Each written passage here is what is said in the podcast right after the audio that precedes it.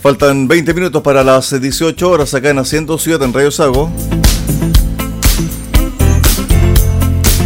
Bueno, seguimos con el tema de este nuevo proceso, este acuerdo, porque está tomando cuerpo, forma y se están lanzando nombres para la comisión de expertos. Y uno de los nombres que apareció es el de Gloria de la Fuente, cientista política de la Universidad Católica de Chile y doctora en Ciencias Sociales de la Universidad de Chile.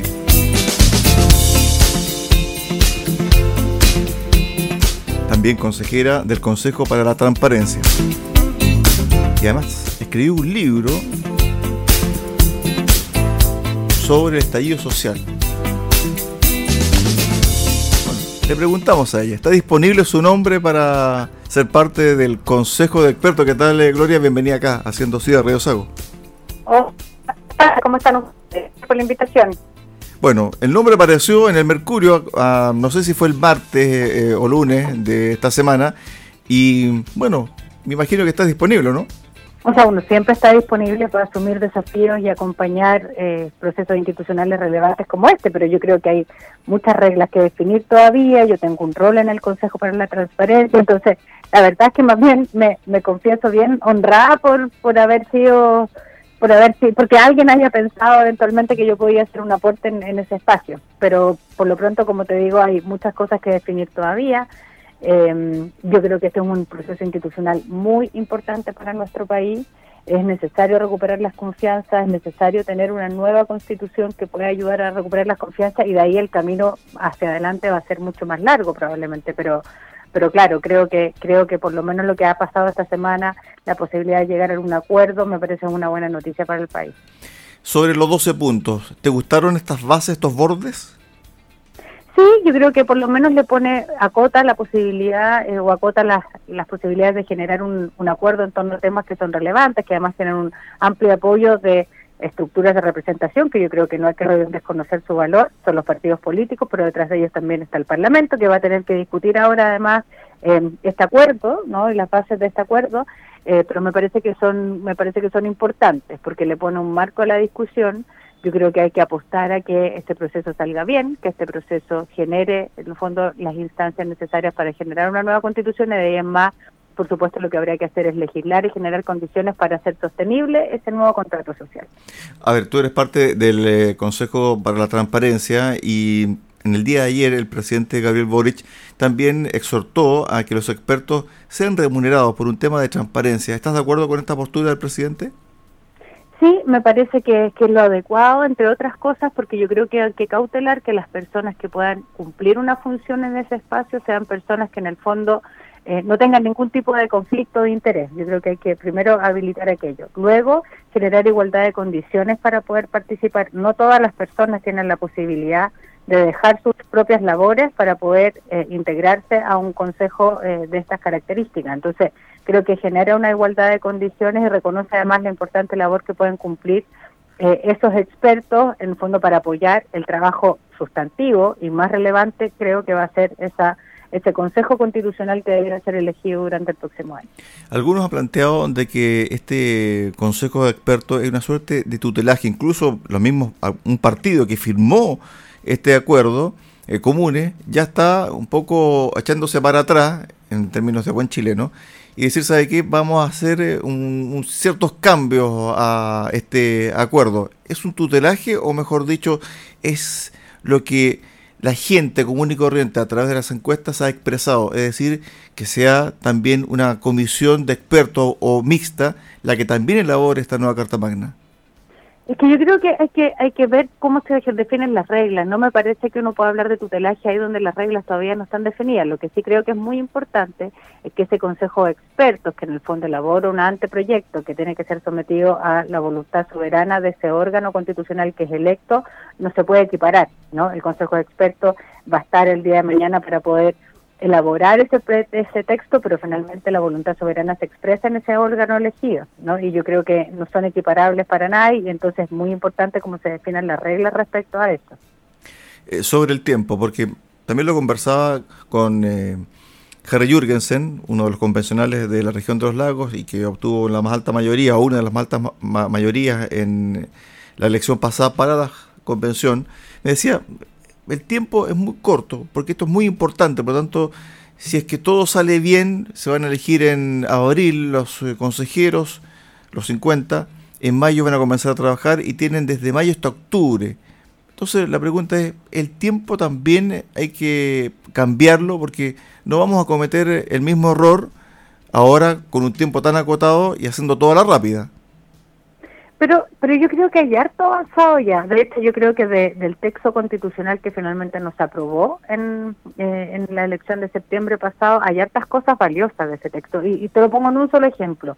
Todo aquel capítulo que tiene que ver con temas de integridad, de transparencia, de anticorrupción, que yo creo que son parte importante del malestar y la desconfianza de las personas en las instituciones, eh, estaba muy bien logrado. Lo que pasa es que había otras cosas en ese texto que a muchas personas no le gustaron y finalmente la voluntad soberana ahí se expresó.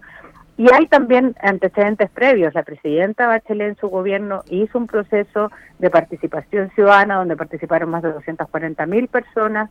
Ese texto se tradujo finalmente en una, propuesta de, de, de, nueva constitución que finalmente llegó al Congreso y nunca se discutió. Entonces, creo que bases para poder discutir, herramientas para poder discutir, además con estos con estos temas acortados que tiene que ver con realmente los acuerdos al que, al que se llegó previamente, que llegaron los, sectores políticos previamente, define mucho más la tarea. Y por lo tanto, acota también la posibilidad eh, de aquellas cosas que se pueden discutir, aquellas cosas que pues, deberán quedar el día de mañana para la voluntad, en el fondo, de, del órgano parlamentario, el Congreso Nacional, para poder legislar, y creo que eso genera la posibilidad de que se pueda realizar en un tiempo acotado. Entre otras cosas, porque yo creo que es una buena noticia cerrar este proceso eh, de manera adecuada, pero no alargar en el tiempo, entre otras cosas, porque creo que hay una, una cierta fatiga también de la discusión constitucional en, el, en la ciudadanía, uno lo ve en las encuestas. Entonces creo que es necesario también que desde la política, desde, desde el mundo político, desde la representación que se, se genera ahí, haya también eh, un camino de salida, ¿no? que creo que genera certeza y esa certeza colaboran en ir construyendo este contrato social que probablemente nos vamos a demorar más tiempo en construir, pero creo que hay que seguir apostando siempre por la vía institucional. Es decir, hay material, hay material de sobra para llegar a un buen texto antes de la elección de los consejeros. Sí, yo creo que hay material de sobra, hay mucho material de sobra, hay mucha expertise en Chile. Yo creo que hay gente vinculada al mundo académico, que en el fondo tiene una mirada sobre estas cosas, tiene mucho trabajo sobre estas cosas. Eh, yo creo que hay gente que desde el mundo intelectual ha hecho un aporte también y yo creo que hay que generar las condiciones para que todos esos aportes se puedan expresar a través de esta comisión de expertos, sea quienes sean los que los que finalmente logren ser eh, logren ser ahí nominados, pero pero insisto en el punto, yo creo que la comisión de expertos tiene una tarea acotada que no reemplaza al órgano soberano que se tiene que elegir, que finalmente es el que va a discutir, pero que creo que ayuda mucho en la tarea de, en el fondo, sistematizar, sintetizar aquellas cosas que se han ido discutiendo durante años en Chile. Ahora bien, dos cosas para el final, sabemos que tienes el tiempo acotado. Una de las cosas que se criticó del proceso pasado fue el tema de la elección de los convencionales y la lista independiente, que finalmente llegaron muchos de ellos, ¿cierto?, con temas propios y eso también desordenó un poco el trabajo de la convención. Y ahora lo que se postula son 50 consejeros y cuya elección va a ser prácticamente similar a los de senadores. Por lo tanto, van a tener que andar, eh, estar con listas, ¿cierto? Y cupos que los partidos políticos le van a ceder a los independientes. Es una buena fórmula para no cometer el mismo error de la elección pasada. Y lo último, ¿cuál es el rol del Congreso? Porque algunos eh, senadores decían, bueno, ¿por qué nosotros no, no tenemos un rol protagónico si somos electos legítimamente y legalmente para el cierre, Gloria?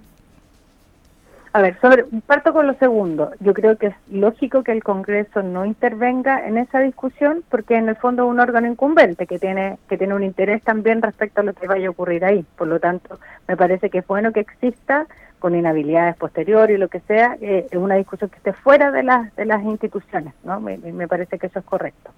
Y lo, y lo primero que me preguntaba es que tenía que ver con la discusión sobre la elección misma, ¿no? Sobre los distritos, sobre, sobre las circunscripciones.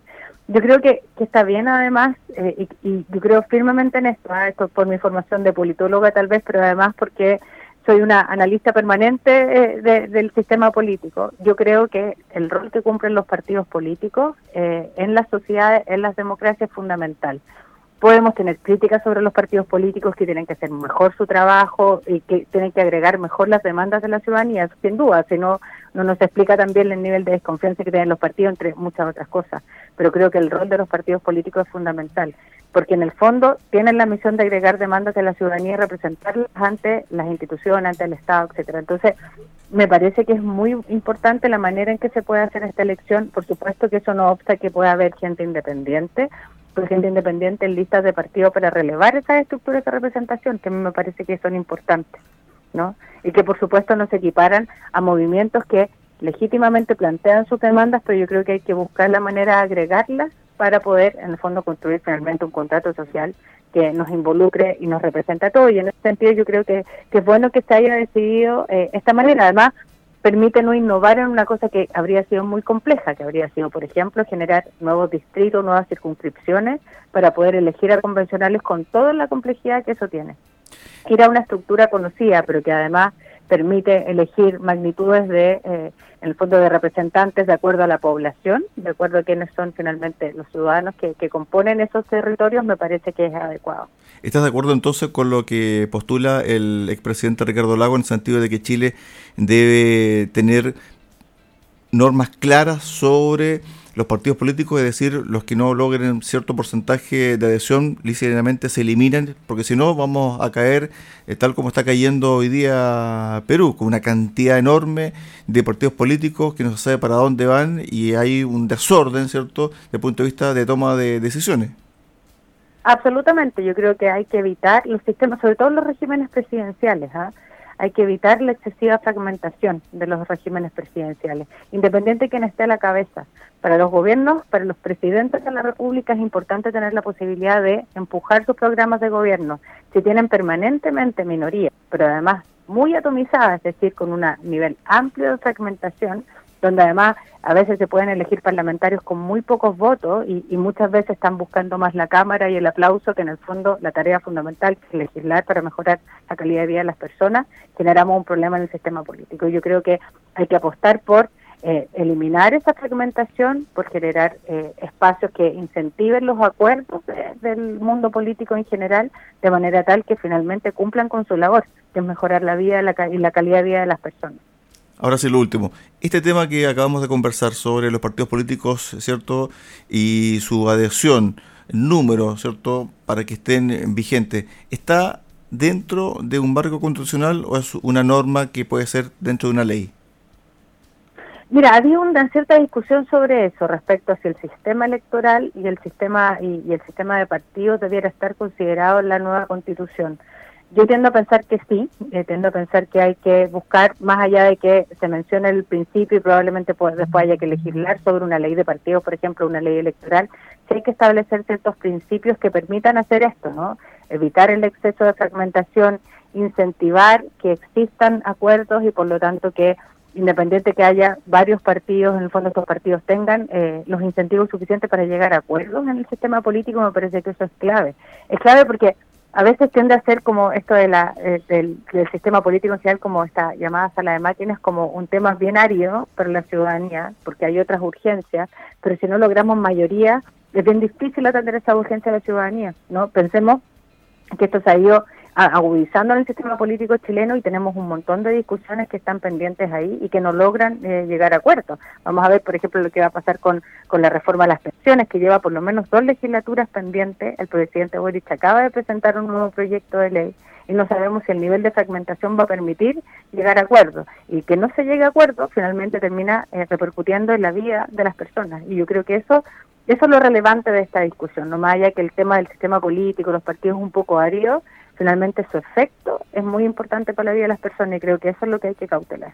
Estuvimos con Gloria de la Fuente González, el consejero del Consejo para la Transparencia, cientista política de la Universidad Católica de Chile y doctora en Ciencias Sociales de la Universidad de Chile y uno de los nombres que se está barajando para conformar el Consejo de Expertos en este nuevo proceso constituyente. Gracias Gloria por estos minutos y muchas gracias. Chao, chao. Muchas gracias. Chao, chao.